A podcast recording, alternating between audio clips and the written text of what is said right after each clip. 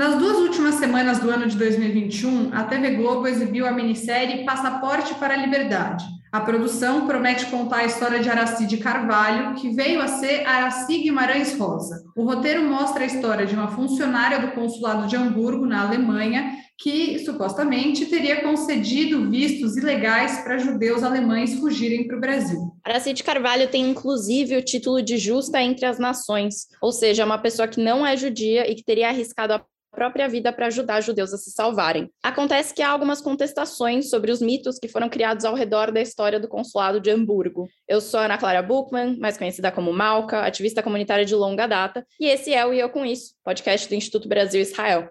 E eu sou Anita Efraim, sou jornalista e fanática por futebol. Hoje já sabemos que temos um convidado que também é assim como eu, mas não é sobre isso que ele vai falar. Enfim, hoje a gente tem dois convidados. Ah, a nossa conversa não é exatamente só sobre a série, mas é mais do que isso. É sobre o que diz a história sobre Aracide Carvalho e o consulado de Hamburgo. Então, para conversar com a gente, Estão aqui Fábio Koifman, ele é doutor em História e professor associado da Universidade Federal Rural do Rio de Janeiro e torcedor do Fluminense. Então, Fábio, eu já vou te dar aqui as boas-vindas. Obrigada por estar com a gente. Eu que agradeço o convite, um prazer estar com vocês, especialmente com o Rubens. Bom, e como o Fábio adiantou, também estamos com o Rubens Glasberg, que é jornalista e escritor, autor do livro Os Indesejados, uma história de refugiados no tempo do nazismo. E para escrever sobre esse livro, o Rubens acompanhou de perto as políticas do Estado Novo da Europa em relação à imigração de judeus durante a Segunda Guerra Mundial. Rubens, bem-vindo. Olá, tudo bem? Ah, eu queria só acrescentar uma coisa no, no currículo do do Fábio. Tá? O Fábio, além de, de professor, certo? Ele é autor de livros importantes. O principal dos livros dele, certo, é O Quixote nas Trevas, O Embaixador Souza Dantas e os Refugiados do Nazismo. Souza Dantas é o, é o segundo brasileiro que recebeu o título de justo. Ele escreveu também Imigrante Ideal, o Ministério da Justiça e a Entrada de Estrangeiros do Brasil, e mais recentemente ele publicou Raimundo Souza Dantas, o primeiro embaixador brasileiro negro, e promete para breve um livro exatamente sobre esse caso do consulado de Hamburgo. Perfeito. Que bom que você já trouxe isso, porque isso tem tudo a ver com a nossa primeira pergunta de hoje, né? Eu vou refrescar a memória dos nossos ouvintes em relação ao que é ser um justo entre as nações, né? É, isso, você vê isso lá no Museu do Holocausto de Jerusalém, de Jerusalém, o Yad Vashem, tem várias árvores pelo, pelo museu que são dedicadas a essas pessoas que não eram judias e que arriscaram a vida para ajudar a salvar vidas de judeus. É, Aracide Carvalho ela foi a primeira brasileira a receber esse título, e além dela, a única pessoa que recebeu também foi o Luiz Martins de Souza Dantas, que era embaixador na França e que também foi conhecido por dar esses vistos para os judeus fugirem. É, e esse é um título que, assim, é uma honra. É, acho que outras, outro caso que vocês vão lembrar sempre é o Oscar Schindler. É, então, a lista Schindler, para quem viu e não viu também, vale assistir. É, bom, vocês acham que dá para dizer que Aracide Carvalho foi efetivamente uma dessas justas entre as nações? Vou começar com o Fábio hoje. Olha, tecnicamente ela foi reconhecida em 1982 né? O reconhecimento aconteceu. Existe, além de ter arriscado a, vi, a vida, tem, está no site do próprio Yad Vashem, tem uma série de itens que são, que são considerados para proceder com esse reconhecimento. Esse é um deles. Também ter ajudado um número significativo e tal. Ela foi reconhecida, isso é, isso é fato, isso não, não é discutível. Né? Mas é, acho que eu li algumas, a gente leu nas entrevistas que você tem dado, Fábio, sobre o assunto, aí você menciona que tem esse mito sobre ela ter arriscado a vida. Não, não, não é só sobre ter arriscado a vida. O mito ele é muito mais amplo, né? O problema da, problema não, de modo geral, o historiador se depara com o que, que a memória é, aponta, o que se constrói com a memória, que se sedimenta como história e o que se, as evidências e a investigação científica, científica verifica. Então, por exemplo, na sua fala você começou repetindo uma imprecisão que aparece muitas vezes Araci Guimarães Rosa. Ela nunca foi Araci Guimarães Rosa, porque quando ela ela, ela casou-se né, com, Guimarães Rosa em segundas núpcias. Ele já era casado, tinha uma esposa, separou dela, só que no Brasil, só no meio dos anos 70, que passou a ter divórcio. E ele faleceu em 67. Então, ele, eles não puderam casar, eles casaram parece que no México, mas não puderam casar civilmente. Ela, ela foi até o fim da vida Guimarães Moebius de Carvalho. Ela nunca foi Guimarães Rosa. Mas se, se você andar 200 metros aqui atrás, tem uma creche que o nome era assim Guimarães Rosa. Isso só estou te mostrando um detalhe. E, e, esse, esse movimento de aproximar o nome dela do importante escritor também tem relação com essa construção do mito, que o alvo, de certa maneira, da expectativa das pessoas, das pessoas de modo geral, da opinião pública, de, de alguma cultura, é que o próprio Guimarães Rosa tivesse feito, como um dos maiores é, escritores do, do Brasil, que ele mesmo tivesse tido esse protagonismo em termos de salvação de judeus. E, na verdade, o mito até começou é, dirigido a ele, mas com o passar do tempo acabou é, depositado nela. Quanto à série, eu, eu, não vou poder opinar em relação à série, porque eu não estou assistindo a série. Eu, durante muitos anos, eu tive contato com as diferentes versões, né, e sempre me chamou a atenção que, a, é, que quem elaborava as, os detalhes, né, coisas curiosas, não tinha a menor ideia de que, como é que era o procedimento da concessão do visto, a época que estava, em 39, etc. Então, eu fiquei saturado das, das, das, dessas, dessas construções, até interessante, mas já, já chega um ponto que eu não, eu não quero nem mais ouvir, porque elas me deram muito trabalho nos últimos dez anos. Que uma coisa é, é quando você escreve sobre algum assunto que ninguém conhece, você vai de, vai de carro do, do Rio de Janeiro para São Paulo. Agora, se alguém já tem toda uma história, um monte de detalhes que não não tem consistência, você tem que fazer uma volta muito maior. Você tem que ir para Salvador para depois ir para São Paulo, para você constatar cada uma das, das questões. Óbvio que não, você não precisa constatar tudo. Por exemplo, é, é, a ideia de que ela estaria contrariando ordem, alguém no consulado de, de Hamburgo estaria contrariando ordens dos nazistas, isso não precisa verificar, porque quem fala uma coisa dessa não, não conhece minimamente a história do Holocausto, a história, como se deu o processo e, e, e os diferentes eh, timings. Né? Nesse momento que os vistos são atribuídos, os alemães queriam muito que os judeus fossem embora. Então, você atribuir risco a alguém que concede visto, nada, ganhava, podia até ganhar uma medalha lá na, por parte dos nazistas. A partir de outubro de 1941, não. Aí você já tem uma, uma outra, uma outra situação. Mas é, é, muito difícil falar sobre esse assunto porque a quantidade de imprecisões é tão grande. Né? E aí vou, vou jogar então para o Rubens, né? Eu, é, eu assisti a série e tá para quem quiser assistir, acho que é importante se informar, saber exatamente ir pelas versões da história, ler as entrevistas, mas a série em si, como produção audiovisual, eu achei muito bem feita. Até é, vamos vamos chegar um pouco mais nesse ponto sobre relevância de produções audiovisuais sobre nacionais sobre o Holocausto, mas a gente queria é, jogar um pouco para o Rubens, justamente sobre essa parte que o Fábio estava falando, que na série dá a entender que Araci era uma funcionária do consulado que enganava o cônsul para conseguir esses vistos. É, e o que a gente tem visto, né, lido, como o Fábio falou, ele e outro historiador, o Rui Afonso, contestam essa versão, que não, que o que mais se queria mesmo na Alemanha era que os judeus fossem embora. Dá para saber, então, o que de fato aconteceu e como é que, talvez, é, vocês, estudando toda essa questão do Holocausto, veem que esse mito foi construído, né? No caso de você construir, a memória é uma coisa Primeiro, a memória das pessoas é seletiva, né? Muitas vezes as pessoas se enganam, têm, têm percepções equivocadas, certo? De, de fatos, enfim. O, e no caso específico, que envolve diplomatas e ambientes consulares, como o caso aí de Hamburgo, é, você tem outras, os exploradores, né? Como o Fábio, certo? Dispõe de outras fontes, certo? especialmente a correspondência ministerial. No caso do Fábio, ele foi muito além da correspondência do, do, do Itamaraty e do arquivo, dos arquivos, do arquivo histórico do Itamaraty. E a quantidade de fontes que ele consultou é, é imensa. Ele, ele, ele, ele, ele, ele, ele, ele estudou a lista de todos os navios que aportaram aqui da Europa na ocasião e viu, conhece passageiro por passageiro. Nessas listas está indicado uh, uh, que, como é que é esse, cada um dos passageiros, em que classe que ele veio para o Brasil, onde que ele tirou o visto dele, qual é o tipo de visto que ele tinha, certo?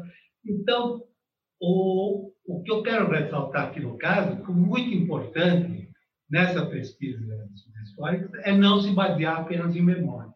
Muito mais em, no caso aí, muitas dessas memórias, especialmente que eu vi na série, na televisão, são memórias e memórias, certo? Porque são filhos, netos das pessoas que, que vieram para o Brasil, tá?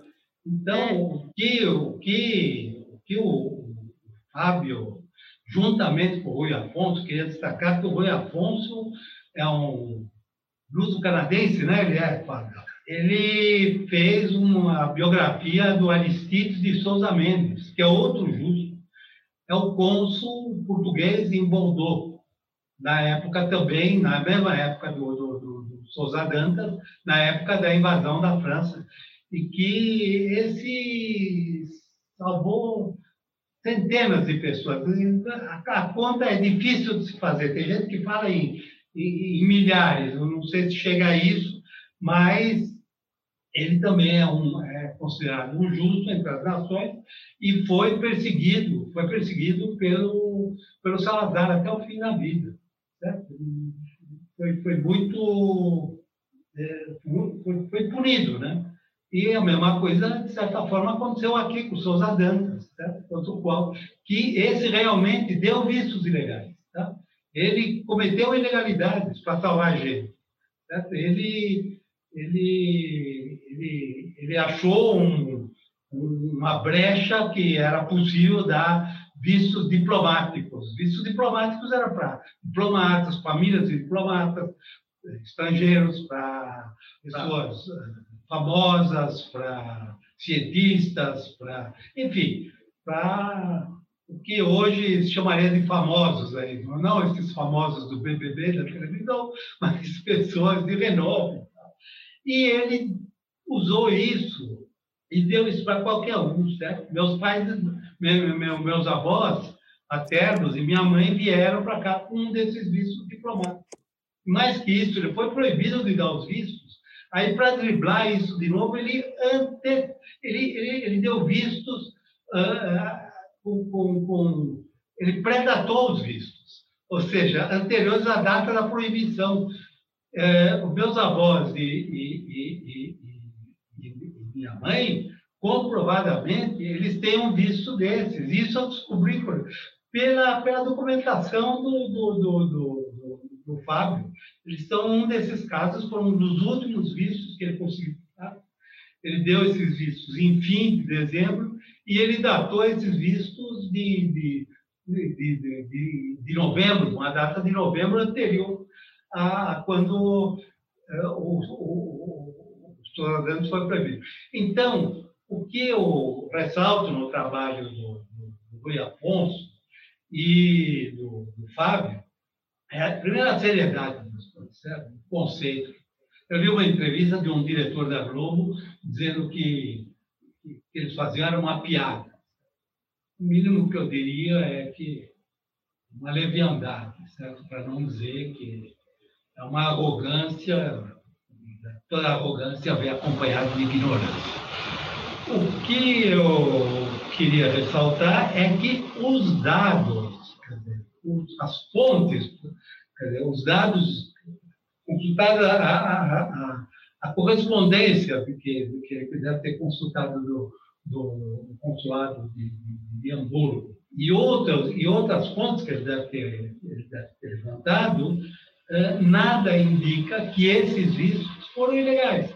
Esse, havia no, no governo, governo Estado Novo, ele tinha definido em 37, primeiro através de um decreto, 37, depois através de especialmente de circulares, tinha definido as políticas da imigração no Brasil, que ficou, ficou a cargo de um, inclusive de um órgão interministerial, né? A Comissão de Imigração e Colonização, cuidava desse assunto. Então, ele, ele pesquisou todas essas coisas. E essa palavra para o Fábio, para ele, para que ele diga, primeiro, uh, se houve o que, que, que tipo de, de, vistos vieram todas essas pessoas que vieram de Hamburgo, especialmente nessa fase que é de, de dos três primeiros meses de 39, que é onde teria sido dado o grosso desses, desses vistos. É, deixa eu puxar um pouquinho, a gente está falando desses vistos, né? Um caso que é, a gente fala muito, até acho que, Fábio, se puder trazer um pouco mais dessa, dessa história, né? Acho que a gente falava da ditadura de Getúlio Vargas, que é, foi uma ditadura que inicialmente ficou bem em cima do muro, né, em relação é, à Segunda Guerra Mundial, é, e, em relação ao regime de Hitler. E, e, o caso que ficou muito conhecido foi quando o Vargas deportou a Olga Benário para a Alemanha, né, em 36. É, ainda antes do segundo governo, ela morreu num campo de concentração de Bernburg. E aí ficou essa, essa história conhecida, que inclusive virou uma produção audiovisual né, no, no Brasil. Queria entender o, o quão simbólica é essa história para a política do Estado Novo em relação à chegada de judeus da Europa. Olha, você, você já estavam num assunto complicado que é Hamburgo. Agora vocês, e Araci, agora vocês vão para Olga, mais complicado ainda. Considerando a linha um pouco à esquerda, eu posso dizer coisas que não vão agradar muito. Olha só, é, quer dizer, eu não, nunca estudei mais profundamente o caso da Olga, né? mas essencialmente ela foi deportada não por ser judia, mas por ter uma ligação direta com o partido. E o que sim, isso é uma constatação que qualquer pessoa de esquerda ou direita tenha pesquisado os arquivos, né? como o Henrique Sammet, que é um grande historiador que pesquisa os arquivos, ah, por conta da, não só da, da Olga, mas da quantidade de judeus, alguns estrangeiros envolvidos com, com o movimento de 35, a coisa ficou pior para os judeus. Né? Ele, mesmo que isso isso na época do filme, eu, eu falei alguma coisa, escrevi até no jornal né, da ASA, o pessoal ficou ofendido, mas é fácil constatar isso, que independente da, do quanto esses, essas pessoas tivessem identificação com o judaísmo, ou se considerassem mais alguma coisa ou menos alguma coisa, que o Michel German, que diz que tem os comunistas judeus e os judeus comunistas, e aquelas coisas, aquelas coisas clássicas dos, dos judeus são bem complicadas, mas a coisa ficou muito pior dos judeus, que acaba, além dos todos os estereótipos que já existiam, foi ainda somado esse de comunista. Mas eu, eu queria falar algumas coisas em relação ao que o Rubens falou. Eu não conheci o Rubens, né? ele, ele me procurou, assim como eu nem sei, eu falo que é o meu ticuno lá. Né? Muita gente do mundo inteiro me procura para achar família, parente, saber onde é que estava o avô, aquelas coisas. E eu faço esse trabalho gratuitamente, eu gosto de ajudar, eu acho que é uma obrigação. E, e diferente de muita gente, o Rubens ele não se acomodou com a história que ele ouviu né? porque uh, a memória, é, dentro da própria estudo de história, tem uma metodologia muito especial em relação à memória. Tem historiador que não, não nem, nem usa isso como fonte, tem alguns historiadores mais para o lado da antropologia que diz que é intocável a memória, você não pode questionar, você não pode. É, você tem que reproduzir exatamente como falou e não, não, não importa se, é, se ela é fiel aos acontecimentos. Eu sou do grupo que está no meio desse caminho como eu, eu normalmente pesquiso assuntos que não, ninguém nunca estudou, é, eu não, não, abro mão de nenhuma fonte. E muitas vezes a memória me ajudou a, encontrar coisas, me, me direcionou ao caminho que, que não teria conseguido por meio da só da documentação. Mas o Rubio é um exemplo raro, porque já, já conversei com muita gente, e não raro as pessoas ficam é, ofendidas quando você corrige, explica, olha, não, não foi assim, não pode ter vindo em 1915, porque estava no meio da Segunda Guerra Mundial, ou não foi o último navio. Da... Dizer, tem algumas histórias são recorrentes, que ia para a Argentina, desceu quando viu o porto do Rio de Janeiro, ou que, sei lá, saiu no último trem, no último navio da Alemanha. Tem, tem algumas histórias que são, são sempre recorrentes. E como é que funciona a memória? Vou dar um exemplo para vocês. Eu comecei, eu entrevistei muita gente, né? Sei lá. E aí, porque, como o Rubens falou, fui encontrando, procurava as pessoas, e eu percebi o seguinte, que algumas pessoas, que eu ainda estava aprendendo isso, elas, é, primeiro que o depoente quer muito é, contemplar a sua expectativa. Você está na casa dele, em frente a ele, ele quer contar uma história que você quer ouvir. E é, eu observei primeiro que gente que eu entrevistei ao longo do tempo, conversei ao longo do tempo, foi incorporando coisas que eu disse para elas. E também coisas que eu publiquei em livro, coisas que elas não sabiam antes dele lido, mas essas pessoas passam pelo polígrafo, quer dizer, aquele detetor de mentiras. Eles assimilam como, como memória, memória não é uma coisa maldosa. Essa história toda da outro dia eu falei até para o camarada da BBC, não tem uma maldade aí, não tem uma, um dolo negativo. É, a gente até pode até falar sobre isso, que, por que, que as pessoas querem, é, criaram isso. Não é uma, uma conspiração, né? as coisas vão vão acontecendo dentro, dentro de algumas é, vontades, algumas demandas, e, e, são legítimas e memórias positivas. Mas, é, em relação a, por exemplo, essa questão do que eu escrevi e ser incorporado como memória. Outro dia eu ouvi um depoimento, uma entrevista da principal historiadora né, que escreveu sobre, o, a, sobre a Araci, né, o livro Justa, ela dizendo, ela disse, acho que o diretor também disse, que Araci deu, deu centenas de vistos Deu, né, não deu, mas conseguiu, providenciou, que nem se pode saber quantos, porque ela nunca fez registro disso, eram ilegais. Isso aí está no meu livro. Eu que escrevi isso.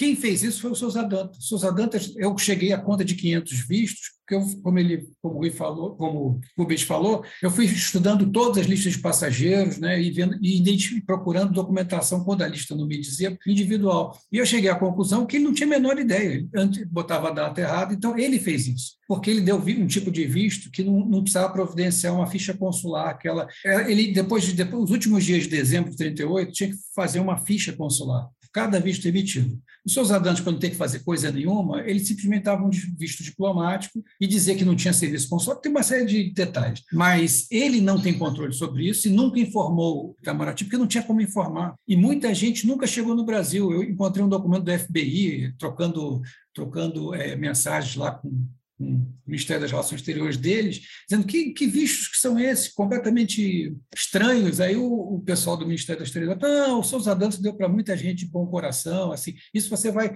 cada coisa que você vai cotejando, vai procurando, você vai confirmando aquilo que você procurou. Por que, que eu estou dizendo que essas pessoas, tanto a autora como os diretores da Globo, eles é, leram no meu livro, alguém repetiu para eles no meu livro? porque nenhum visto, rigorosamente nenhuma pessoa, nenhuma, que recebeu um visto em Hamburgo, nunca apareceu nenhuma pessoa, que eu não encontrasse a ficha consular e o nome dela numa lista de judeus que, que estiveram, receberam visto. Então, só isso. Por que, que eu comecei? Então, tudo documentado. Eu, tudo documentado. Olha só, por que, que eu, eu, eu e, o Brasil, é, e o Brasil deixava essas pessoas entrarem sem. Com certeza, sem com certeza. Porque é um tempo, como eu disse para vocês, as pessoas confundem Alemanha, Hamburgo, 1942, com Hamburgo, 1939 a, a, o processo é outro. Quando os judeus passam a ser não poder mais sair. Antes da, e também antes da solução final, né? 42 exatamente, a, solução, solução final. Exatamente. Isso está no artigo que a gente publicou. A solução final é tirada em fins de 1941, início de 1942. O Holocausto, quer dizer, tem gente que diz que o Holocausto não é, o, não é sinônimo de genocídio, mas o genocídio começou no segundo semestre de 1941 com aqueles é, Command, aqueles camaradas que foram entrando dentro da com a invasão, a Operação Barbarossa, foram matando indiscriminadamente pessoas, especialmente judeus. Mas vamos voltar para, para Araci. Acontece o seguinte: as pessoas dizem coisas porque fica, é, é fica dá até pena. É, é, por exemplo, esse diretor falou que, sei lá, que era palhaçada, sei lá, nem sei o que ele falou. É, eu, a minha resposta é a seguinte: o que queria dizer? Estava uma semana antes da estreia da Globo, botaram um dinheirão, investiram as fichas. O problema deles não é que eles eh, embarcaram numa furada, o problema deles é que eles tinham que ter feito uma série totalmente ficcional, que não tinha nenhum problema, baseado em alguma coisa. É, ele, isso ele acontece se... bastante, na verdade, né? Isso é, é super é. comum. É, a, e, a, quando... e, a, série é muito bem feita, deu para ver que foi colocado. Sim, sim os artistas são bons, a Globo é muito boa nisso. Acontece que eles tinham que ter feito. E, é, o pessoal da produção me procurou várias vezes, sempre, porque todas as pessoas começam a ir arquivos, falar com especialistas, todo mundo acaba caindo em mim, porque eu sou o cara que estuda esse negócio há anos, mais de 20 anos. Então, o cara do Arquivo Nacional me telefona para perguntar alguma coisa, tá? Maraty pergunta. Então, essas o pessoal da série, eu conversei uma hora e pouco com uma das, das redatoras da série. Eu falei, a senhora está ligando para a pessoa errada. Eu expliquei para ela, contei até muita coisa para ela. E outras tantas pessoas uhum. queriam saber se, era, se tinha algum documento lá na Alemanha que comprovasse que ela era diplomata. Me telefonaram para perguntar. Aí eu falei, ela não tinha porque ela não era diplomata, ela é uma contratada isso é local. Isso é na série muitas vezes. Sabe? Bom, uhum. não vou entrar no cartão de Eu queria é, mudar um pouco de personagem, queria falar sobre o João Guimarães Rosa nessa história toda. Ele era o cônsul adjunto no consulado de Hamburgo, isso. interpretado, a gente não falou, mas a Araci é interpretada pela Sophie Charlotte hum, na série. Eu vi isso, eu vi e o, e o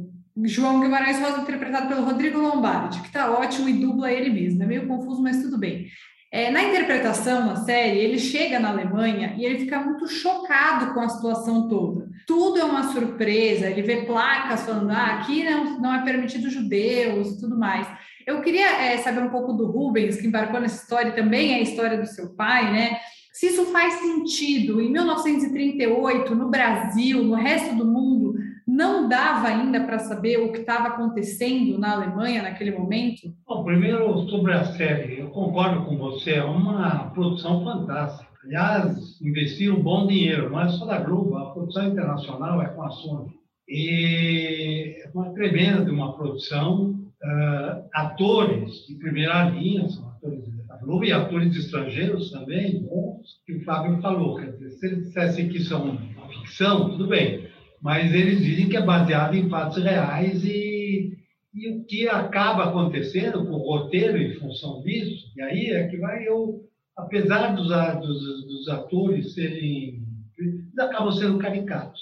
É isso que você falou, né? Ele chegou lá e disse, pô, oprimindo os judeus, ele vira caricato, né?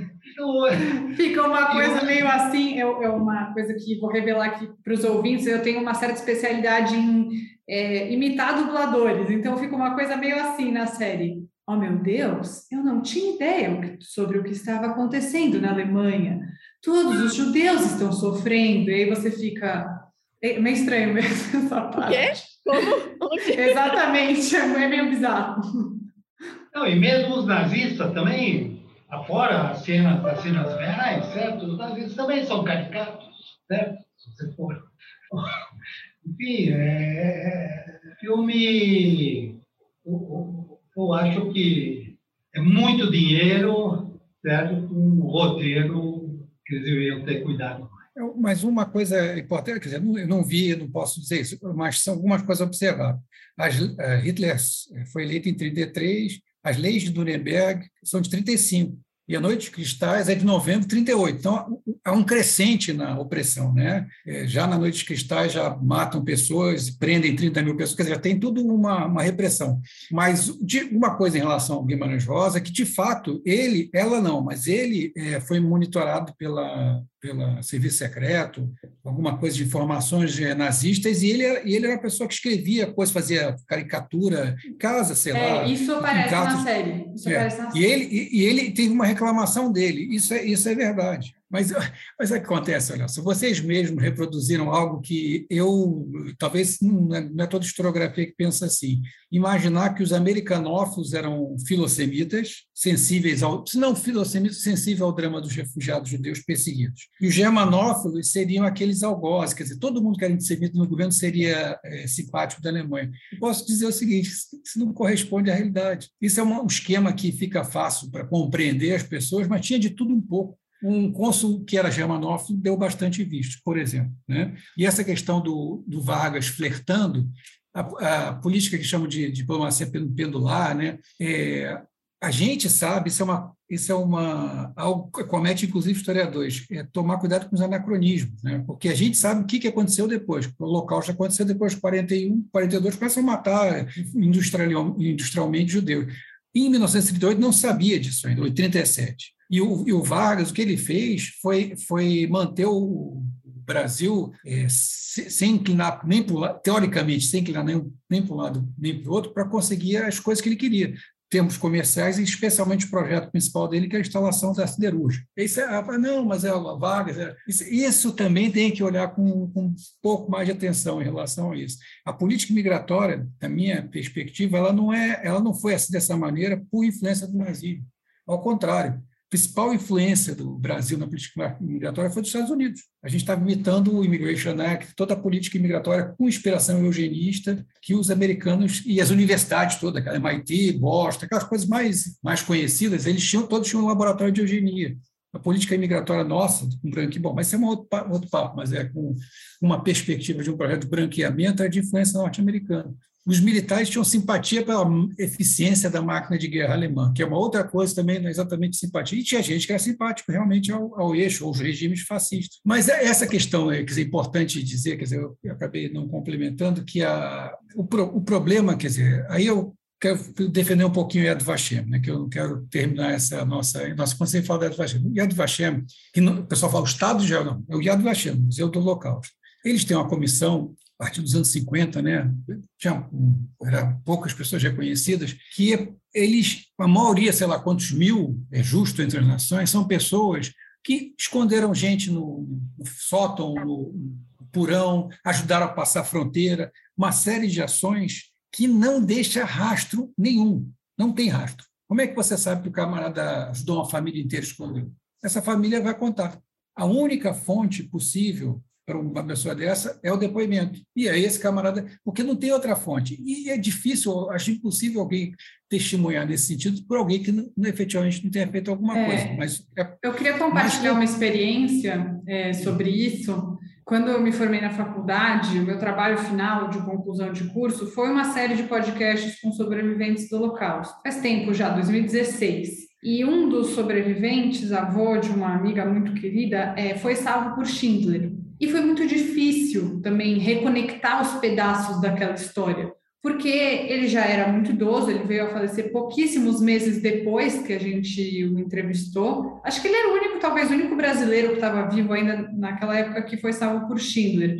Joseph Freyhoff, não sei se, se vocês têm acesso à história dele, mas era muito difícil também porque a memória de uma pessoa que passa por um trauma desse tamanho ela acaba muito afetada por uma questão emocional também. É, talvez a pessoa ela se dispõe a contar, mas ela não queira reviver aquilo tão profundamente. Aí o que ela passa para a família acaba sendo passado de outra forma, e aí a família reconta. É, então, eu acho que esse também é um grande dilema. Acho que o Rubens deve ter enfrentado, como ele já comentou um pouco, né? Mas essa mistura entre a memória e a historiografia, ela é um desafio na hora de você falar sobre qualquer evento histórico, né? E ainda mais a gente vai vendo isso muito de perto, porque cada dia mais a gente está perdendo sobreviventes e a gente vai perdendo a geração que conta a história e ficando com esse mais esse gap, né? De, de pessoas da família recontando a história. E as pessoas que passaram pelo Holocausto, o Fábio ressalta isso, inclusive no meu livro, eu coloco isso, que eu, eu, eu, eu senti isso também na minha família meu avô deve ter passado por humilhações. Eles espancavam os judeus da rua. Era um... A família ficou. Minha avó e minha mãe não saíam na rua, só ele que ia até a fábrica, onde a fábrica dele, onde tinha um. Estava sendo arianizada, passada por, por, por um alemão ali, e, e, e, tinha um gerente para o qual ele tinha que prestar coisa, ele deve ter sido muito humilhado. Ele nunca me falou disso. As pessoas não falam tudo, certo? Então, é, tem gente que fala e tem gente que nunca falou, morreu sem falar. Tem gente que não quer nem ouvir falar disso. Isso aconteceu bastante e o Fábio tem muita experiência disso, porque ele entrevistou muitos. É, gente traumatizada, é, se, é, esse trauma de, de, de, ter conseguido fugir e tal da Alemanha, ninguém vai chegar, isso, isso em relação aos seus adantes, ninguém ia chegar aqui depois de 10 anos, 20 anos e dizer, olha, eu cheguei aqui com visto irregular, eu nunca fui diplomata, ou pai do Rubens, eu sempre fui judeu, mas eu tenho visto do Vaticano aqui. Ninguém faz uma coisa dessa. O medo no, no abandono tem tanta segurança. Isso por um lado. Por outro lado, coisas que aconteceram, aconteceram durante a Segunda Guerra Mundial, as pessoas são muito agradecidas a, ao Brasil, muito. Assim, tem um, ah, não, esse país que me aceitou, pessoa podia andar na rua, aquela coisa toda. Então, ela de jeito nenhum quer depor é, em relação ao assunto que, que, ela, que ela acha que vai ser ruim para, os brasileiros de um modo geral. Isso explica também os vistos de Hamburgo e por que pouca gente fala sobre eles. Né? Imagina, eu já ouvi, já ouvi de duas senhoras, falando, não, eu não queria falar sobre isso, afinal o Guimarães Rosa, era esposa do Guimarães Rosa, era uma das pessoas mais, é, um dos maiores escritores do, desse, desse país. Como é que eu, eu, vou ser, eu vou ser muito mal agradecida se falar alguma coisa em relação a isso? E em relação também a Hamburgo, né, que, voltando para a pauta, mas as pessoas iam para o embaixado, para o consulado, conseguiam visto. A Araci era uma pessoa que ia receber eles com carinho, com atenção, educada, era atenciosa. E, e para eles, quando vinha de volta o passaporte, foi ela que conseguiu. Essa, essa história, eu estava começando a explicar essa história de que enganou o cônsul. Gente, o cônsul que desse um visto irregular respondia inquérito administrativo. O Souza Dantas respondeu inquérito administrativo. Outros responderam inquérito administrativo. É claro que não podia dar um visto irregular. Os vistos eram regulares. Aí você pode dizer, ah, teve boa vontade. Eu, Sim, tem, mas isso eu mostrei no artigo que a gente publicou se você vai dizer que aconteceu alguma coisa excepcional em Hamburgo, vamos procurar então o camarada de Antuérpia, porque ele deu três vezes o número de vistos, eh, que eles dizem que é o temporário, né? três vezes o número, 200 e não sei quantos, na, na, em Hamburgo foram 90, né? muito mais. Aí alguém pode dizer, não, mas esses não eram alemães. Eram alemães, alemães judeus, a mesma coisa, a mesma coisa. E, na, e também na, na, em Marsella, é, é, o problema todo dessa história do, do Araci, essa questão, como vocês devem, vocês nem precisam explicar para nenhum de vocês três, mas envolve expectativa das pessoas toda. Né, que é, é essa instituição que o Yad Vashem criou com base de uma lei né, israelense, mas foi criado pelo Yad Vashem de homenagear um negócio muito legal, porque a grande, imensa maioria das pessoas não fez absolutamente nada e todo mundo morreu. Né? 6 milhões de pessoas morreram. Então, é, um, é, uma, é uma, uma forma de homenagem muito bonita e muito importante.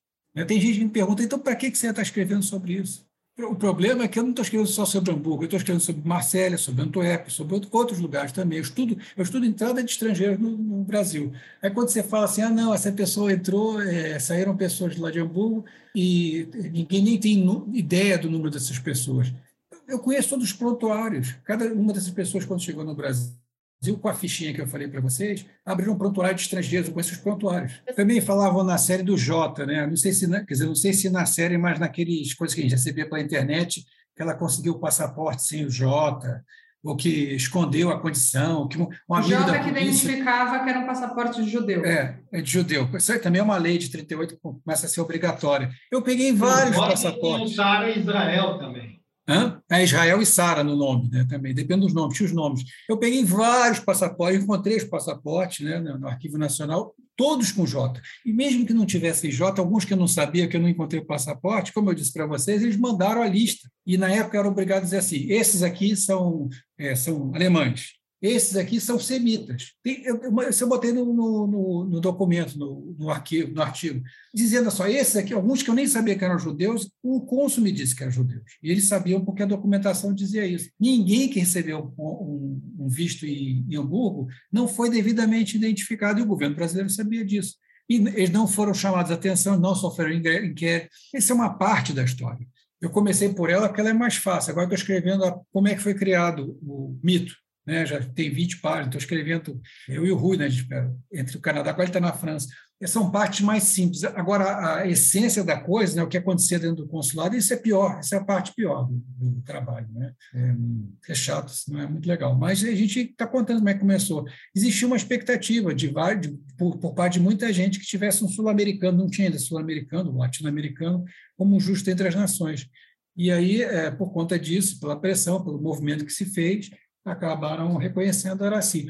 O Guimarães Rosa não é reconhecido, né? E não tem, não tem, não, aconteceu com ele, quer dizer, não, não tem o que se dizer. O, o, problema, eu acho, meu, minha questão em relação a isso é que se não tivessem reconhecido, não tivessem feito é, é, uma história de heroicizar o personagem, não importa, né? Não, é mais um que está ali na, na, história. O problema é que ela virou uma referência e, e a quantidade de informação que é dada é assim, é, chama, chama atenção pela, pela inconsistência histórica, do ponto de vista histórico. Aí, acho, também... que fica, aí, aí, acho que fica assim, meu gancho para a nossa última pergunta, porque a gente está estourando de tempo, né? É, a gente tem agora, então, essa, essa produção cinematográfica que é, é de uma alta qualidade, mas que ela tá aí numa história que é um pouco contestada, uma história que fica um pouco controversa. É, é ainda importante a gente ter esse tipo de produção dentro da TV aberta nacional? É, qual, que é, qual que é a importância da gente colocar essa temática dentro da, da Globo? É, vou começar com o Rubens. Eu acho que a Globo escolheu isso porque a Globo agora partiu para streaming, né? então é um produto, produto para o mercado internacional. Né? Então, a Globo buscou um tema universal, porque a Globo, é, a especialidade dela é fazer conteúdo nacional. Ela conseguiu uma história que mistura um pouco de conteúdo nacional com um tema universal e que é que tem tem tem, tem demanda por informação por isso. Então, acho que é um caso específico foi isso. Tá? Então, é um tema que vai ser vai ser distribuído internacionalmente pela Sony também. Inclusive, era, era em inglês, né? Era dubla, a série é dublada, originalmente era em inglês. Então, é isso. Mas o que eu queria chamar a atenção aqui ainda, coisa que nós não falamos aqui, que eu, eu vejo que o Fábio, o Fábio tem, tem o Fábio, o Fábio tem, tem muita resistência em falar isso, porque aí tem coisas esquisitas. Primeiro, havia, havia três tipos de, de, de explicar melhor isso. Né? E o visto que mais saía lá era um visto para turista, que era permitido, que era feito aqui no Brasil, pessoa tinha passagem de ida e volta e tinha um visto de turista para cá, para alguém que viesse fazer negócios, ou, ou viajar com a família, férias. Então, aceitava-se o visto de turista. E esse visto é, interessava, em primeiro lugar, as companhias de, de, de, navegação. No caso, ali, a maior companhia que teria aqui no Brasil é a Hamburg Süd. E para essas companhias era interessante, primeiro, que vendessem passagens caras, em primeira classe. E segundo, vendiam passagens, era obrigatório, vendiam passagem de volta, senão o Brasil não aceitaria. E eles vendiam essas passagens sabendo que as pessoas só iam, não pode voltar. E então eles tinham muito interesse, as companhias tinham interesse nisso. E aí a coisa começa a ficar estranha, porque muitas vezes o que começou a coisa que quem as pessoas iam e compravam a primeira passagem e depois a própria companhia durante o tempo, depois isso mudou, mas até acho que início de 39, a própria companhia que providenciava a documentação, ajudava a providenciar a documentação junto ao consulado. E aí, obviamente, eles procuravam ter facilidades do consulado. Não sei como é que isso funcionava, mas é uma coisa esquisita. Então, esse é um ponto que, inclusive, veja bem, esse, esse, esse cônsul, o Joaquim Antônio Souza Ribeiro, era abertamente nazista, escondia isso. E ele assinou todos esses vistos, especialmente esses vistos, vistos turista. Ele assinava. É, ele poderia ter um. Em geral, quem comprava isso em primeira classe era gente que requeria um outro tipo de visto no Brasil, que era a vida capitalista. Você faria um depósito no Banco do Brasil, certo? Em geral, a gente tinha dinheiro no exterior, porque não podia sair com dinheiro para tinha dinheiro fora, transferia para uma conta do Banco do Brasil, né? e aí é, recebia um visto de capitalista, podia emigrar. E esse cônsul poderia ter dado esses vistos, mas ele dava de turismo. Tá? O cara que pagava passagem de ida e volta na primeira classe, não voltava. Vou, vou, voltar aqui para o Fábio. Fábio, tem algo de, de, educativo né, em a gente colocar esse tipo de conteúdo é, na televisão aberta? É, como que uhum. você se sente em relação a, a trazer essa temática para a TV Globo? Olha só, é, eu acho que é muito bom que a série.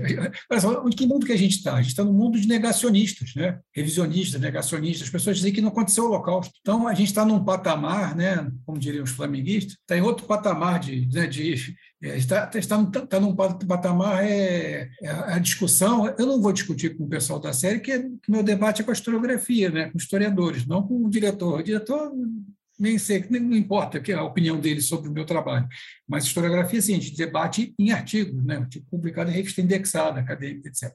Mas é muito bom que a Globo se interesse, ou que a grande, a grande mídia se interesse por produzir é, informação sobre o local, se educa, isso é muito bom. Não ter sobre esse aspecto, não tem nenhum, nenhum inconveniente. O que é ruim, nesse caso, é que, é que eu, eu percebi que estava entrando num, num, tema que logo, quer dizer, logo, em alguns anos acabar o trabalho, ia ficar mal para eles. E aí, por questões de é, é, exclusivamente por minha consciência, eu avisei eles. Isso eu avisei. Eu, eu entrei em contato com pessoas que eu conhecia, né? E, e saiu, uma, saiu uma nota em 2018, logo que alguém falou que ah, estão estudando para fazer uma série sobre Araci. Eu avisei, a Patrícia Kogut publicou no Globo, está registrado lá na coluna dela, que eu estou dizendo que isso é um mito, que é melhor não entrar nessa roubada. Eu acho que saiu no jornal. E depois todas as pessoas que me ligaram. E eles insistiram, eles quiseram insistir nessa história. Aí, aí tem uma série de questões, né? Porque, porque insistir. Mas eu acho que, mesmo assim, né, eu, eu só lamento que, que isso vai acabar ficando um pouco é, ruim por não ser uma história verídica. Mas são várias histórias ligadas ao Holocausto que não são verídicas. Não sei se vocês conhecem a história do, do, acho que do menino da maçã. Isso aconteceu nos Estados Unidos. Um camarada escreveu um livro de memórias que dizia que ele estava, a menina estava no campo de concentração e todo dia vinha um menino e levava uma maçã para ela. Eles se conheceram pelo, sabe, jogava, dava maçã, eles se conheceram, depois eles casaram, uma história completa. Já estavam para fazer um filme e descobriram que era tudo mentira. Tudo mentira. Essas, essas criações baseadas na, no que gostaria que o mundo fosse, não é? Elas são relativamente comuns. Não, sobre o Holocausto tem outras histórias assim, que se descobriu depois, mais tarde, que eram coisas que não eram verdade. Né? Aí tem, tem que uh, vai para o terreno da psicologia, da antropologia, sei lá mais o quê. Não é. Eu sou, eu sou um historiador rápido de arquivo, eu sou limitado intelectualmente, né, minha inteligência é limitada, por isso que eu trabalho muito. Ele falou de ficar lendo cada um desses processos, cada uma das listas, eu compenso outras limitações minhas trabalhando assim. Mas para quem tem muita cultura, muita inteligência, ele tem que estudar esses casos, porque que inventa, não, não especificamente era assim, porque eu já até estou mapeando, mas por que, que a pessoa, alguém cria um, do nada essa história da maçã e outras, outras histórias assim. Mas eu acho que educar, eu acho que ainda assim é muito legal que a Globo faça a ser, né? É, que fale sobre o Holocausto, no momento que a gente está. Que, é uma confusão generalizada, gente dizendo que o, que o, nazismo é de esquerda, e coisas assim estranhas, né? É, quer dizer, não tem, não tem não, assim como a vacina, outras coisas não são calçadas pela ciência, pelo método científico e tal, a história também é vítima disso, né? Tem gente que quer falar sobre a história e fala qualquer coisa, né? E, e a diferença da história para uma, uma coisa inventada é que você tem compromisso de aplicar a metodologia, de pesquisar com honestidade intelectual também. Né? Então, eu acho, que, eu acho que, de certa maneira, a história da Araci, por parte da historiografia, alguém, porque as coisas que eu, eu e o Rui constatamos, qualquer pessoa que estudou a documentação, nem precisa ir com a gente no Arquivo Nacional, Arquivo Tamati, vai lá no Arquivo da Araci e lê aquela documentação, até lê o livro da, das pontas em 500 páginas, e se dedica pouco a esse assunto específico, já percebe coisas estranhas. Agora, indo ao arquivo, com certeza encontrou coisas estranhas. E aí a pessoa fica tão envolvida e tão, é, tão comprometida com a, com a história que ela tem que revelar, que ela acaba, não abre mão e acabou dando uma série. Quando eu estava escrevendo sobre o Raimundo, sobre o Souza Dantas, esse embaixador, eu chegou uma hora que eu tinha que afastar nove meses do trabalho, era a minha dissertação de mestrado, estava sem dinheiro para pagar é, plano de saúde, duro, e aí o pessoal falou, ah, você não procura a comunidade para para te manter três meses para você poder acabar o, o trabalho. Eu falei, não, porque se eu, se eu vou procurar alguém na comunidade, eu vou ter necessariamente, é, minha, as minhas conclusões vão estar vinculadas à expectativa da comunidade. E se eu achasse alguma coisa que não era exatamente isso que é, a expectativa da comunidade, que se eu encontrasse um esqueleto no armário, a minha independência, a minha honestidade intelectual, a independência como historiador, ficaria comprometido. Eu não sei se foi o caso dessas pessoas que até hoje, que são poucas pessoas que estudaram, né? O, o cara, assim, muita gente divulgou, saiu filme, tudo, poucas pessoas estudaram. Não sei se foi o caso ou se não a pessoa realmente se convenceu, ficou imbuída de alguma é, algum, uma convicção que não é amparada pela pesquisa, até mesmo porque não, não são pessoas que são têm como mote a pesquisa documental, né? mais uma entrevista, história oral, essas coisas todas. Bom, então, gente, queria agradecer muito. A gente conversou hoje com o Fábio Coifman, ele que é doutor em História, professor associado da Universidade Federal Rural do Rio de Janeiro. Quem quiser pesquisar, o Rubens citou diversos livros, tem a história do embaixador da França, como eles já citaram, que também tem relação com a história da família do Rubens, que também esteve com a gente hoje, Rubens Glasberg, jornalista, escritor, autor do livro Os Indesejados, uma história de refugiados no tempo do nazismo. E para quem quiser assistir, quem ainda não assistiu, quiser assistir essa série, Passaporte para a Liberdade, ela está disponível no Globoplay, é, como a gente falou algumas vezes aqui, é uma baita produção, mistura com cenas históricas, é, tem boas atuações, bons atores, e a gente vai juntos construindo as as nuances dessa história. É, então, gente, muito obrigada mais uma vez a vocês por participarem aqui do Eu Com Isso. Bom, o Eu Com Isso está em diversas plataformas de áudio, como Spotify, Orelo, Apple Podcast, Google Podcasts e também no canal do YouTube do Instituto Brasil Israel. E não esquece de seguir o IB nas redes sociais. Até quarta-feira que vem.